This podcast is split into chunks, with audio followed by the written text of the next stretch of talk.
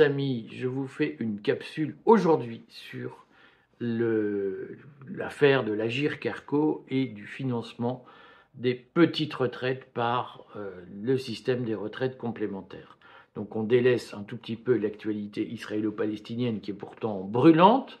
J'y reviendrai. Je vous rappelle que je ferai aussi une vidéo sur la faillite de l'État, la façon dont l'État pourrait faire faillite. Je n'ai pas oublié, mais on est bousculé par l'actualité, vous vous en doutez. Euh, dans tous les cas, nous produisons des flashs, euh, plusieurs flashs infos par heure sur le fil Telegram de Rester Libre. Regardez sous cette vidéo. Je vous mets le lien de ce fil Telegram, c'est gratuit. Vous pouvez vous y abonner et c'est un bon investissement ou un bon effort si vous n'avez pas encore Telegram puisque le courrier sera probablement prochainement censuré par euh, la Macronie qui est prise dans un, délire et une excitation tout à fait impressionnante. Mais je reviens à la question de l'agir Carco parce que là encore, nous avons une très belle démonstration de cette espèce de d'injonction paradoxale, d'hypocrisie permanente qui est au pouvoir, qui consiste à afficher des objectifs ou une politique et à préconiser des mesures qui sont leur exact inverse. Je vous redis ce qui se passe sur la Carco, mais si vous voulez plus de détails, allez lire l'article que je produis sur le sujet sur le courrier des stratèges. Le gouvernement affirme sous tout un tas de prétextes qui rappellent la fable de La Fontaine, hein, le, lion, le loup, le lion et l'agneau. Euh, si, si, ce n'est toi, c'est donc ton frère. Le, le, gouvernement explique que les partenaires sociaux euh, sont irresponsables. C'est Marc Ferracci euh, témoin de mariage d'Emmanuel de, Macron, euh, qui, explique ça. Lisez l'article du courrier, je vous rappelle comment la famille Ferracci s'est enrichie grâce à la CGT et déclarée irresponsable désormais. Enfin, à l'époque où ça rapportait des sous, la CGT était moins irresponsable. Euh, et donc, le témoin de mariage d'Emmanuel Macron explique que les partenaires sociaux ont signé un accord irresponsable sur les retraites complémentaires et qu'il faut prélever un milliard des réserves de la GIRCARCO pour financer le relèvement des petites retraites. Euh, dans cette affaire, tout le monde, euh, et je vous l'explique dans l'article, tout le monde est en position d'hypocrisie absolue.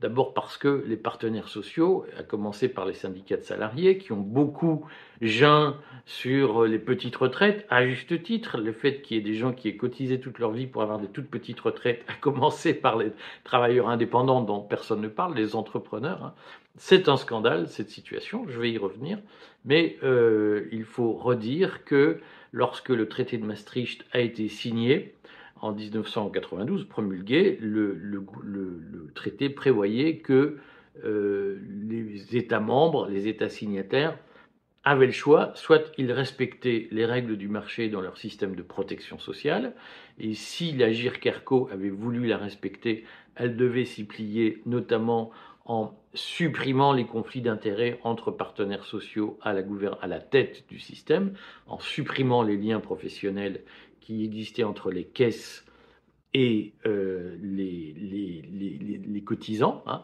Donc ce système un peu complexe, j'en dis trois mots dans le courrier, si vous voulez, j'expliquerai plus longuement quel était le problème. Ce système complexe de, liens professionnels, la caisse de l'électricité, la caisse du théâtre, la caisse du commerce, ces liens professionnels existaient un peu partout en Europe, mais des pays comme les Pays-Bas, comme la République tchèque, ont décidé de réformer leur système et de couper les liens entre profession et caisse pour se plier aux règles du traité de Maastricht.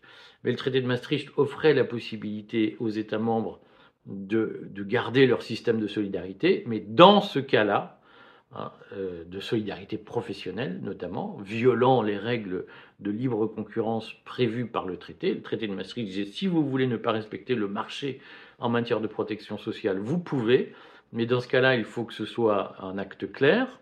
Il y a une loi de généralisation de la GIRCARCO à ce moment-là, et il faut que euh, par cette loi, vous compreniez, vous conscientisez le fait que vous versez votre système de protection sociale dans les comptes publics soumis à 60% de d'aide publique, 3% de PIB, etc. C'est-à-dire que un système de protection sociale qui est solidaire au sens où nous l'entendons, c'est-à-dire violant les principes de libre concurrence et intégrant des systèmes de monopole ou d'obligation, ces systèmes-là sont versés dans les comptes publics et sont soumis aux règles du traité de Maastricht. En 1994, de mémoire, les spécialistes me diront peut-être c'était 96 ou 92. En 94, les partenaires sociaux, donc si ma mémoire est bonne, les partenaires sociaux ont fait adopter une loi, parce que c'est pas eux qui l'ont adopté, c'est le Parlement. Le Parlement a adopté une loi indiquant que le régime Agir-Carco était un régime obligatoire, ce qui justifiait son monopole, donc la violation euh, du traité de Maastricht, ou en tout cas des règles du marché telles qu'elles sont précises, prévues par le traité de Maastricht. Et donc cette loi de généralisation a fait basculer l'Agir Carco dans les comptes publics. Alors je trouve, et à l'époque, le patronat comme les syndicats de salariés ont trouvé ça très bien. Il y a un gros pipotage en France sur ils veulent privatiser le système, le patronat veut privatiser, etc. C'est du n'importe quoi. C'est du mensonge en 1994, et depuis personne n'est revenu sur cette disposition au sein du monde patronal, le patronat a accepté qu'on n'applique pas les règles de concurrence à la protection sociale et qu'on institue un système monopolistique, y compris pour le régime complémentaire. Pour tous ceux qui partent de zéro en matière de protection sociale, on rappelle qu'il y a un bidule pour la retraite qui s'appelle la CNAV, qui est le régime général de base, pour lesquels vous cotisez jusqu'à environ 3300 euros par mois. Et au-delà, euh, il y a un régime complémentaire. je ne vais pas rentrer dans les détails, si vous voulez, là aussi, les spécialistes me diront c'est pas exactement ça, et ils ont raison, je le sais, mais on n'a pas le temps de parler de tout dans une petite vidéo. Mais en tout cas, il y a un régime de base qui est un régime qu'on appelle la CNAV, qui est un régime monopolistique euh, auquel tous les salariés sont obligés de cotiser. Et ensuite, il y a des régimes complémentaires, l'ARCO pour les employés, la GIRC pour les cadres, euh, qui ont été créés après la guerre. La GIRC date de 1947, l'ARCO de 1960 de mémoire. Euh, et ces régimes complémentaires qui améliorent les, retraites versées par le régime général sont des régimes dits paritaires, gouvernés par les partenaires sociaux, sans intervention officielle de l'État, sauf que ça fait partie des comptes publics et que le patronat, comme les syndicats de salariés, ont accepté, ont choisi en 1994 de rentrer dans le giron des comptes publics, donc du contrôle de l'État, de fait, euh, par une loi de généralisation qui leur évitait de se réformer et notamment de s'ouvrir à la concurrence. Donc quand on entend aujourd'hui euh, ce monde paritaire, patronat comme salariat, expliquer qu'ils euh, sont indépendants de l'État, c'est évidemment un vaste pipotage. S'ils avaient voulu être indépendants de l'État, il fallait qu'ils évitent la loi de généralisation qui les verse dans les comptes publics, donc dans le contrôle in fine de la Cour des comptes et de la loi de finances, ça arrivera tôt ou tard, euh, de la loi de financement de la protection sociale en tout cas. Euh, et euh, de la sécurité sociale. Euh, si ça vous intéresse, je referai des vidéos là-dessus, parce qu'il y a toute une évolution sur le sujet qui est à bas bruit et qui aboutira tôt ou tard à une, confiscation du pouvoir des partenaires sociaux, de ce qui leur reste par l'État. Et ça a été un choix hein, du patronat, notamment, de ne pas se mettre dans la concurrence comme les Allemands, comme les Tchèques, comme les Hollandais l'ont fait. Et donc, un jour, on dit Ah oui, on a choisi de faire partie des comptes publics, mais nous sommes indépendants. Ben, c'est une blague. Donc, il faut arrêter cette fiction. Deuxième fiction des partenaires sociaux, je, lis les propos de Sophie Binet, la secrétaire générale de la CGT, dans la presse qui dit euh, c'est scandaleux, blablabla, blablabla, bla, bla, de piquer les retraites, les les réserves de la GIRCARCO pour financer les petites retraites. Oui, sauf que personne, notamment dans les syndicats de salariés, au moment de la réforme des retraites, des deux réformes de retraite prévues par Macron, la première pour un régime par points, la deuxième pour le passage à 64 ans, euh, de l'âge de départ. Euh, personne ne s'est battu pour changer les règles de calcul des petites retraites.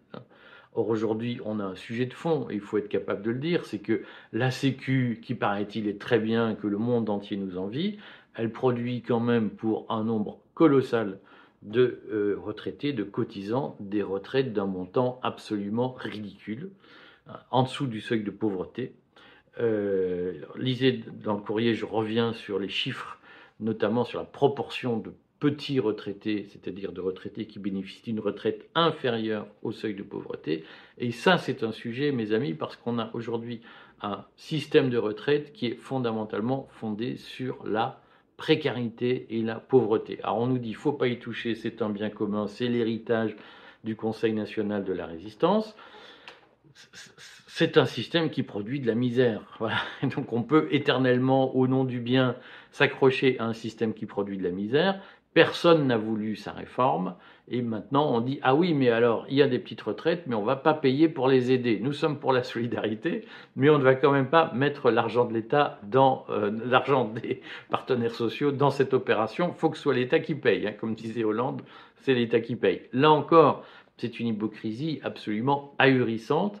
Et bien entendu que euh, je ne vois pas pourquoi il n'y aurait pas une réflexion intelligente des partenaires sociaux sur comment améliorer le système et notamment comment réformer la méthode de calcul des retraites du régime général. Parce que, je fais là aussi, ça vous intéresse, on fera un point euh, plus au calme, mais le régime général, donc la CNAV, la Caisse nationale d'assurance vieillesse, créée le 7 mars 1941, c'est une création de Vichy. Rappelons que la retraite par répartition distribuée par la CNAV, à 65 ans à l'époque, c'est un système inventé par Vichy qui a été repris par euh, le général de Gaulle en 1945. Et rappelons là aussi que les 44-45, les fameuses ordonnances euh, la ROC, les ordonnances sur la sécurité sociale, datent d'octobre 44, au moment où le gouvernement provisoire de la République française prend le pouvoir, et ces ordonnances valident, hein, consolident une création de Vichy, c'est la création de la CNAV. donc la retraite par répartition est une invention vichiste. Il faut arrêter de nous expliquer que c'est le produit du Conseil national de la résistance. Si vous voulez, je referai, j'ai déjà fait une vidéo sur le sujet, je referai une vidéo pour vous expliquer quels sont les acteurs qui ont créé la sécurité sociale et comment notamment le fameux Larocque, qui a donné Pierre Larocque, qui a donné son nom à une place devant le ministère de la Santé et du Travail, comment Pierre Larocque euh, était conseiller d'État, euh, directeur des assurances sociales avant 1940 au ministère de la Santé. Dès 1900, euh, dès les années 30, il plaidait pour la création d'un régime de sécurité sociale à l'allemande bismarckien qu'il a conçu lorsqu'il a été membre du cabinet du ministre du Travail, qui était M. Belin, ministre du Travail du maréchal Pétain à l'été 40. Comme Pierre Larocque était juif, il s'est enfui à Londres après le statut des juifs. En son absence, Vichy a quand même repris son plan pour créer la CNAV, euh, mais n'a pas créé la Caisse nationale d'assurance maladie que prévoyait le plan Larocque. Et lorsque le général de Gaulle est arrivé en 1944 pour reprendre le pouvoir, Pierre Larocque était dans ses bagages et a validé la création de la sécurité sociale. Donc il y a un système de régime général de sécurité sociale qui se voulait universel, mais qui évidemment ne devait jamais inclure les fonctionnaires. Et ce régime général est un régime pourri, hein, inventé par Vichy en 41, mis en œuvre par Vichy en 41, et qui produit des petites retraites structurellement. Personne ne veut, n'a voulu remettre en cause les méthodes de calcul des petites retraites eh bien, voilà, maintenant, il faut assumer et il faut arrêter de dire c'est dégueulasse, il y a des petites retraites, les gens sont pauvres, mais nous, on ne payera pas, nous sommes solidaires, mais la solidarité, c'est quand on reçoit, quand on nous demande de donner, on ne donne pas.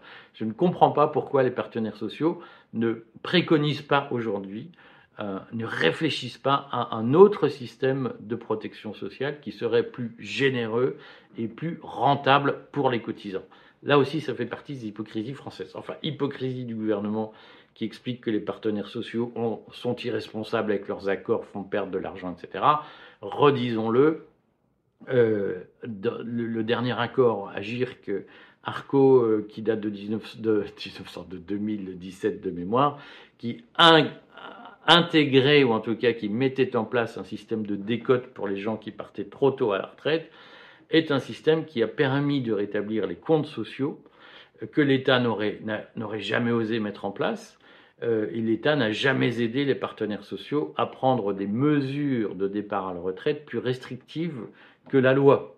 Ah, et les partenaires sociaux ont fait économiser de l'argent au régime de retraite pendant plusieurs années en mettant en place une décote sur les retraites complémentaires qui ont retardé le départ à la retraite et donc la liquidation des pensions du régime général pendant plusieurs années sans que l'État ne trouve euh, motif à se plaindre ni à dire merci.